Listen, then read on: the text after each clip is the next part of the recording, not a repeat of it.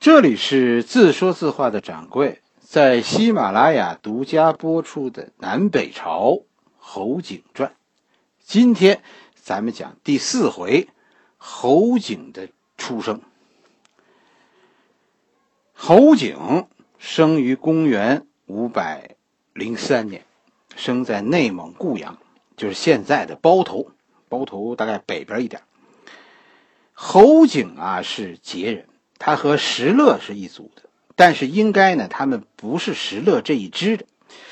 羯人当年有一部分人跟着石勒去了河北，先是在邢台，然后去了河南邺城。就这些人后来被在邺城被屠杀了，还有一些呢没跟着走的。你看，你看侯景家后来就就搬到了草原的深处。固阳这个地方其实很有名。是吧？这里，这里是一个多民族地区。固阳的北边是柔然，南面是西夏，西边是西凉，一个比一个强悍。就这里民风彪悍，自古如此。男的咱不说了，是吧？固阳这这出过一个特别强悍的女人，谁呢？花木兰。那花木兰就是这儿的人，她和这个这个侯景啊，算算老乡。花木兰其实不是汉人，是吧？她是归化匈奴人。这花姓就是一个匈奴姓氏。五百零三年，当时是南北朝对峙，这个年代大家记好，很重要。南北朝就是南朝，就是那个电视剧《琅琅琊榜》中，当时啊，当时说的南朝，五百零三年时候的南朝，就是那个电视剧《琅琊榜》中说的梁朝。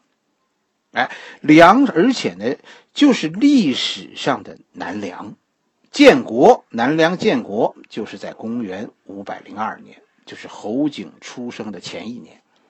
北朝当时是北魏，北魏盛衰的分界线就是这个北魏孝文帝拓跋宏。孝文帝的时候是北魏国力的顶点，孝文帝一死，北魏就陷入了内乱。这个问题大家要感兴趣的，去听那个以前讲的《刘裕传》，是吧？孝文帝是公元四百四十九、四百九十九年死的。这几个年代是这样：四百九十九年孝文帝死，北魏开始进入动乱，支持汉化和反对汉化的人就使得这个北魏陷入分裂。五百零二年，南梁建立，萧衍篡位成功。萧衍就是《琅琊榜》中的那个老皇帝。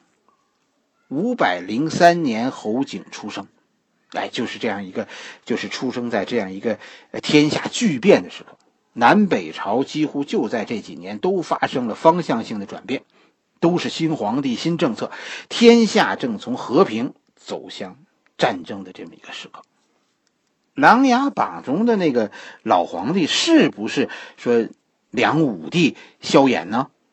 应该说像，但是年代对不上。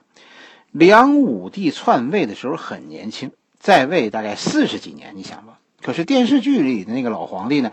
你想吧，他上台不久就，就是赤焰军就灭亡了。十四年以后，这是赤焰军的后人来报仇，这老皇帝就死了。那就是说，电视剧里说说这个皇帝，这个老皇帝在位不到二十年，是吧？他。实际上呢，这个老皇帝呢，咱们说萧衍呐，在位四十几年。这个这个南梁皇帝姓萧，他们是是咱们讲过的那个那个萧何的后代。但是这一支呢，后来居住在兰陵，就是就山东临沂那边，所以后世呢把他们称为兰陵萧氏。这是当时南朝四大门阀之一。门阀，这是南北朝时候南朝一个专用名词。这这当时是什么呢？什么叫门阀呢？门阀是一种用人制度。咱们知道，咱们科举制度是从隋唐才有的，门阀制度就是在科举制度以前，汉人汉人国家用人制度。什么叫门阀呢？就是国家用人啊，是从几个大的家族中选择的，这些大家族就叫门阀。兰陵萧氏就是门阀。南朝，南朝是四个朝代：宋、齐、梁、陈，对吧？这个宋咱们讲了是刘裕，哎，咱们咱们以前讲过了，这个这个齐呢，其实也是南陵萧氏，他和这个南梁都是兰陵萧氏，所以有一个说法，就说兰陵萧氏两朝二十一帝，一门三十宰相，可见南陵萧氏在南朝有多强势。咱们说《琅琊榜》讲的，其实，呃，这个故事啊，讲的很真实。其实你注意到了吗？片子里其实有一件事情特别细节，就是这个片子里啊，所有人都是一家人，正面角色是一家人，反面角色是另一家人。这个特点其实就是南朝的一种政治氛围，国家严重的家族化，政权掌握在几个大门阀手中，这些门阀之间相互通婚，最后形成一个所谓的政治上层，皇帝。出自门阀，其实就是门阀领袖，政权的基础就是门阀。所谓寒门，你你根本当不了大官。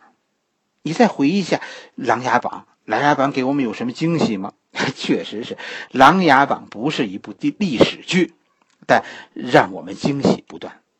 哎，就是这个作者呀，应该我认为很熟悉这段历史的，细节上写的非常好。苏辙，江左梅郎。林殊，是吧？这是一个人，但你注意到他们这这三个身份在梁朝所谓的仕途是怎样的吗？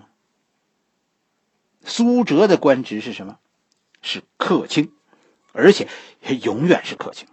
普通的寒门子弟，你不属于门阀，你在南梁大概就永远没有机会进入官场。你就是能进去，也就是基层公务员。你注意到另一个更有趣的细节吗？就是靖王为什么一定要让自己那些死党去听梅长苏讲课呢？是吧？电视剧里给出的解释就是，这是靖王的一片好心，要为梅长苏的将来找一个出路。什么意思？梅长苏将来不可能被靖王封官，靖王就是当了皇帝，梅长苏也当不了大臣。梅长苏最好的出出路，就是在这些大臣手下当一个幕僚，受到照顾。这就是魏晋南北朝的官场用人制度。你想象一下，朝廷开会，其实这就算是家庭会议吧。整个《琅琊榜》中的南梁朝廷都是一家人，苏辙、梅长苏们根本就没有可能当官。当大官，你能耐再大，你也没有这种可能。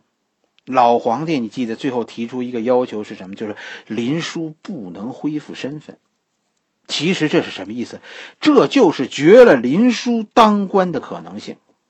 林殊最后作为将军出征，如果他是主帅，只能有一种可能，那就是他恢复了原来的身份。作为林殊世家子弟，你可以领军挂帅。如果你是苏辙，你是梅长苏，想当主帅门儿也没有啊，根本想都不要想。你现在想一下，咱们以前讲过的一个话题，是吧？为什么曹操当不了皇帝，而他的儿子上台一年就当了皇帝？你再想想《琅琊榜》里的这个朝廷，你完全就明白了。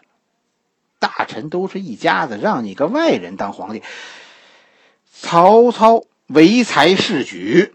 这是一个多大的变革？你现在应该能懂了吧？